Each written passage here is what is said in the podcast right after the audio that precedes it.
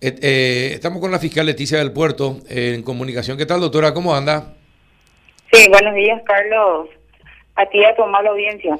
Bueno, doctora, vos sos la, fiscal que está investigando lo que pasó en, en, el ataque a la estancia en Concepción, ¿verdad?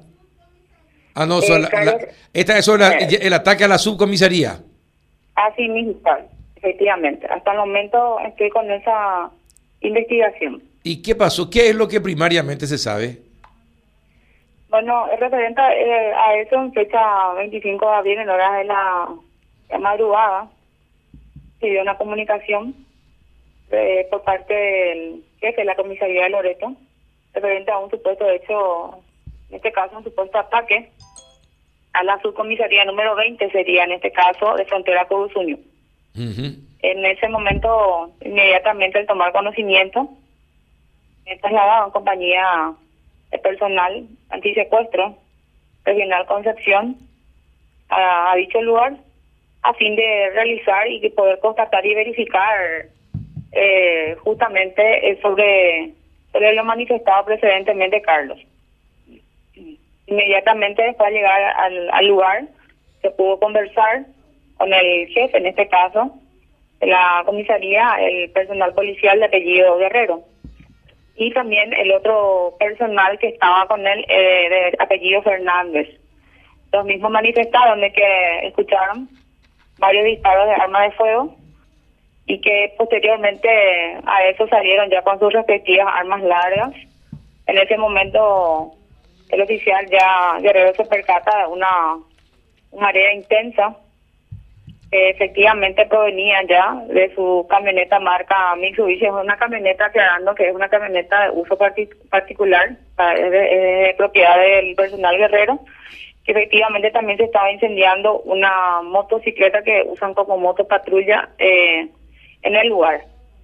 Eh, de ahí en más eh, procedieron también los mismos a reaccionar, realizar también disparos ya intimidatorios hacia la parte trasera de la subcomisaría donde justamente hay que aclarar que hay una pequeña zona boscosa hacia esa parte de atrás de dicha subcomisaría.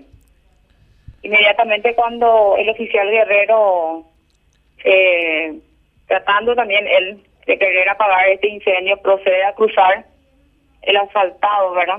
Eh, aclarando que esta subcomisaría frontera con Unidos se encuentra sobre un asfalto. Entonces el mismo procede a querer cruzar a fin de poder acercar arena, de esa manera querer apagar dicho incendio. En ese momento recibe de vuelta eh, otros disparos.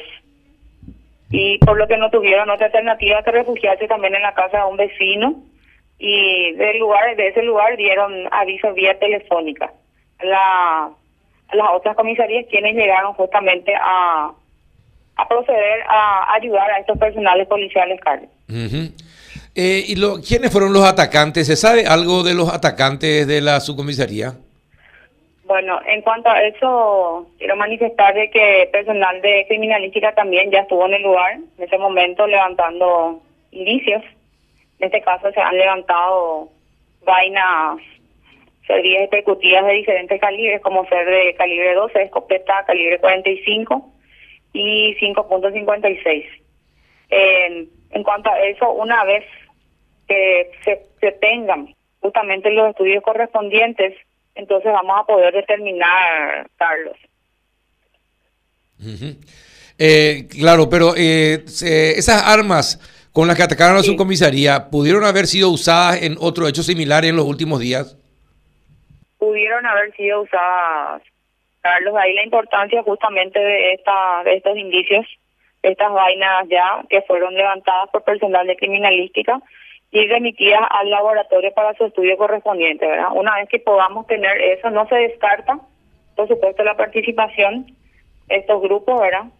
Pero eh, recién cuando tengamos la confirmación, entonces vamos a poder dar mayores detalles al respecto. Entiendo, pero nadie vio a los atacantes, doctora manifestaron de que no, ¿verdad? Teniendo en cuenta de que en el lugar eh, comenzó la, había una marea intensa justamente a raíz de, estos incendios y por otro lado también que no había mucha visibilidad porque era un día donde había una llovizna y estaba totalmente nublado y el cielo bastante cubierto, ¿verdad?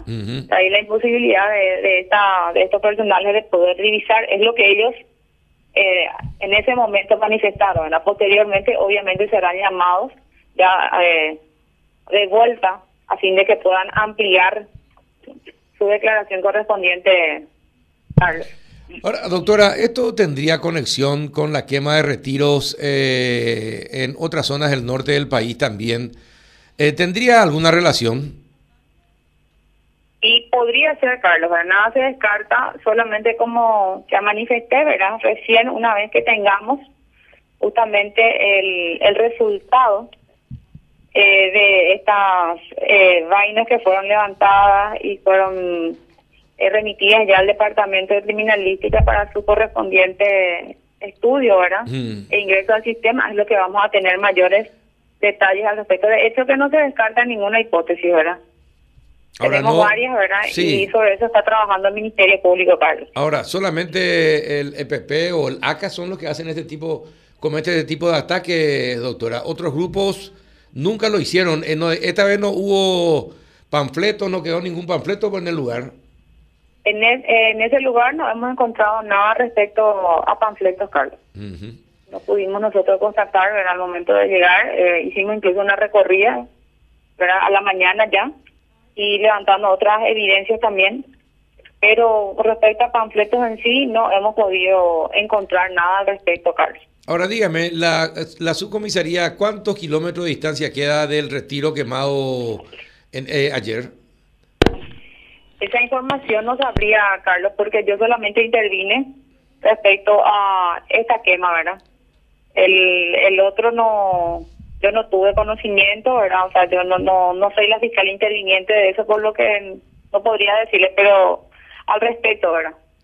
Sí, no, no, entiendo, eh, entiendo simplemente que eh, podrían, me da la impresión de que está, está todo conectado, porque, a ver, eh, ¿A cuánto de Paso Barreto queda el, el lugar, doctora?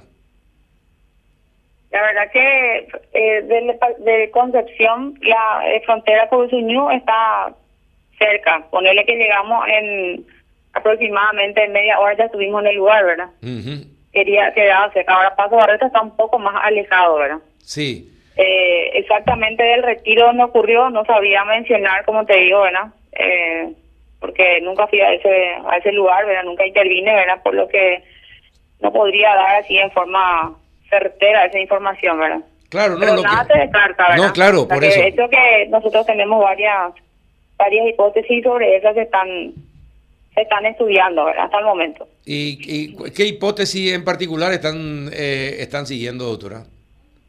No, de, de hecho es que una vez que tengamos los estudios correspondientes nosotros, nada se descarta de la participación de estos grupos, ¿verdad?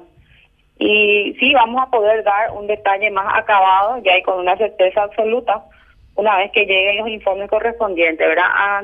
Antes de eso no querría ser también yo irresponsable, Carlos, y dar una información eh, que por ahí podría afectar la investigación, ¿verdad? Perfecto, no, está bien. Está bien, eh, pero es llamativo. Cuatro hechos en menos de 20 días eh, y todos en, en, zona roja. Es llamativo. Gracias, doctora, y ojalá, y ojalá que pueda aclarar el caso. Muchas gracias, Carlos. Un abrazo, doctora. Hasta luego, la fiscal Leticia del Puerto.